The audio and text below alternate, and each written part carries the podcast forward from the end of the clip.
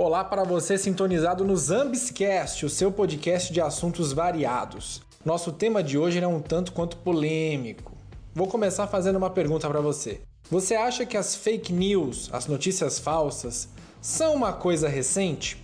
Eu digo isso porque estamos na era da informação, na era das redes sociais e nós somos bombardeados a todo momento com informações, seja de economia, política, entretenimento, alimentação e assim por diante. O que, que motivou o episódio de hoje? Bom, eu recentemente li um livro intitulado Como Mentir com Estatística. A princípio, o título ele pode soar bem esquisito. Seria este então um livro para mentirosos? Seria eu, enquanto leitor, aprender a mentir usando dados estatísticos? Será um intensivão de como mentir com uma maneira apropriada? Sinceramente, quando eu mostrei esse livro para algumas pessoas, os comentários foram exatamente estes. Algumas pessoas até me olharam um pouco torto, uma vez que trabalho com pesquisa e desenvolvimento e de certa forma estaria eu querendo mascarar algum tipo de dado, fazer algum tipo de fraude, me tornar especialista em mentir utilizando dados estatísticos? Obviamente que não. Confesso que o título me deixou bem curioso e por isso eu comprei o livro, então tá aí uma primeira jogada de marketing. Bom, mas chega de enrolação.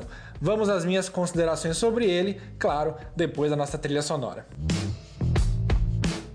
O livro Como Mentir com Estatística é de autoria de Daryl Ruff e é um livro escrito no longínquo ano de 1954. Então veja bem, ele é repleto de ilustrações de Arvin Guys e é um livro super leve para se ler.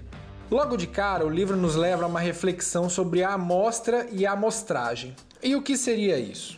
Bom, Muitas pesquisas se baseiam em uma quantidade finita de amostras. Por exemplo, quando lemos ou ouvimos algo sobre pesquisa eleitoral, existe um número de eleitores que foi consultado para a geração daquele resultado.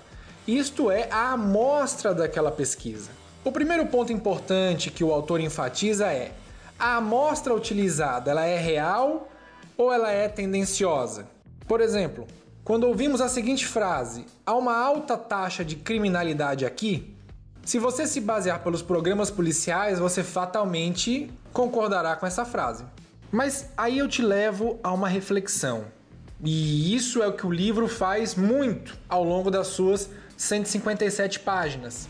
Primeiro questionamento que eu apresento aqui é: será que os habitantes de bairro com maior índice de desenvolvimento humano, IDH, hão de concordar com a frase que existe uma alta taxa de criminalidade aqui? A mesma coisa se aplica à média salarial. Parece mentira, mas não é. Olha só. No dia 1 de abril de 2019, 1 de abril tradicionalmente é considerado o dia da mentira, o jornal O Estado de Minas publicou que o salário médio do brasileiro é de R$ 2.340. Você concorda com essa afirmação? Vou te dar um pouco de munição para que você pense um pouquinho mais. Se estudarmos estado por estado, essa média salarial vai ser maior ou menor? Veremos que não é bem assim. Dessa forma, sempre quando você ouvir a palavra média, tenha muito cuidado. Nesse contexto, nós temos que lembrar o conceito de média, mediana e moda. Você já se deparou com esses conceitos? Se não, vamos aqui dar uma refrescada na nossa memória. A média aritmética é a soma de todos os salários recebidos pela amostra, ou seja, os indivíduos, e dividido pelo número de trabalhadores ou de indivíduos consultados. Já a moda é o valor mais frequente recebido pelos trabalhadores na amostragem, ou seja, no número de trabalhadores que foram considerados para realizar essa pesquisa. E a mediana representa o valor central do salário dos trabalhadores. Fatalmente, acredito eu, que a moda o valor mais frequente que iremos encontrar se fôssemos avaliar todo trabalhador formal no Brasil, esse valor seria o do salário mínimo, que é quase mil reais, menos da metade da média aritmética apresentada pela matéria no jornal. Certamente utilizarão uma destas. E qual será escolhida? A média, a moda ou a mediana? Obviamente aquela que beneficiará quem a escreve ou quem a apresenta. Então, para ter um resultado fiel baseado em uma amostragem, deve-se utilizar uma amostra representativa, que é aquela livre de toda fonte de tendenciosidade, ou seja, que há algum tipo de tendência Vamos para outro exemplo prático e fresquinho. No dia 18 de julho de 2019, o portal Money Times publicou a seguinte matéria: Consumidor brasileiro consegue comprar 476 litros de gasolina com salário, revela a pesquisa. E a matéria continua, abre aspas. Quanto de gasolina é possível comprar com salário no Brasil? A nova pesquisa realizada pelo time analítico do Picod aparentemente um set de descontos, tomou como base o preço médio de um litro de gasolina no primeiro semestre de 2019, que foi de R$ 4,35, e o salário líquido médio do brasileiro de R$ 2.000, e chegou à conclusão de que o consumidor brasileiro consegue comprar 476 litros de combustível com o que ganha. Você pode começar a duvidar quando a informação carece de informação. Oi? Como é? Informação que carece de informação? Sim, é isso mesmo. Quais regiões foram levadas em consideração para que o salário médio chegasse a mil reais? Além disso, área urbana ou área rural? 50% da urbana, 50% da rural foi levado em consideração para isso? Foram avaliados indivíduos em todos os estados da federação? E o preço da gasolina de R$ 4,35? Ora, Estamos nesse momento de gravação do podcast no mês de julho e somente agora a gasolina chegou neste patamar aqui em Fortaleza. Após eu apresentar esses dois exemplos, eu faço um link com o livro, porque no segundo capítulo o autor enfatiza que a média bem escolhida faz total diferença no modo de como querem te enganar. Nos capítulos que se seguem, o autor ele vai relatar sobre os erros mais comuns em gráficos e como estes têm informações omitidas para transmitir uma informação totalmente desconexa com a realidade. O tal gráfico do exagero ou gráfico exagerado. É comum verificar isso principalmente nos balanços de empresas que não estão muito bem das pernas. A manipulação mais comum é nos eixos das variáveis, sobretudo na faixa de valores que é apresentada. Mas ao final do livro, o autor começa a tecer comentários sobre a falsa correlação. Por exemplo, um certo dia, alguém teve o trabalho de realizar uma pesquisa se fumantes tiram notas mais baixas na faculdade do que os não fumantes. E a incrível conclusão desse estudo foi que sim. Mas aí nós temos que abrir alguns parênteses e colocar aí vários pontos de interrogação. Seria o fumo a causa das notas mais baixas ou o fumo é consequência dessas notas baixas? Pela pesquisa feita, ficar longe do tabaco é crucial para tirar as boas notas. E aí, o que é que você acha? Muito provavelmente não há uma correlação da forma com que é apresentada. Isso também se aplica a diversos blogueiros, youtubers sem formação técnica na área de alimentos. E aí eu digo a área de alimentos especificamente porque a minha formação é voltada para essa área.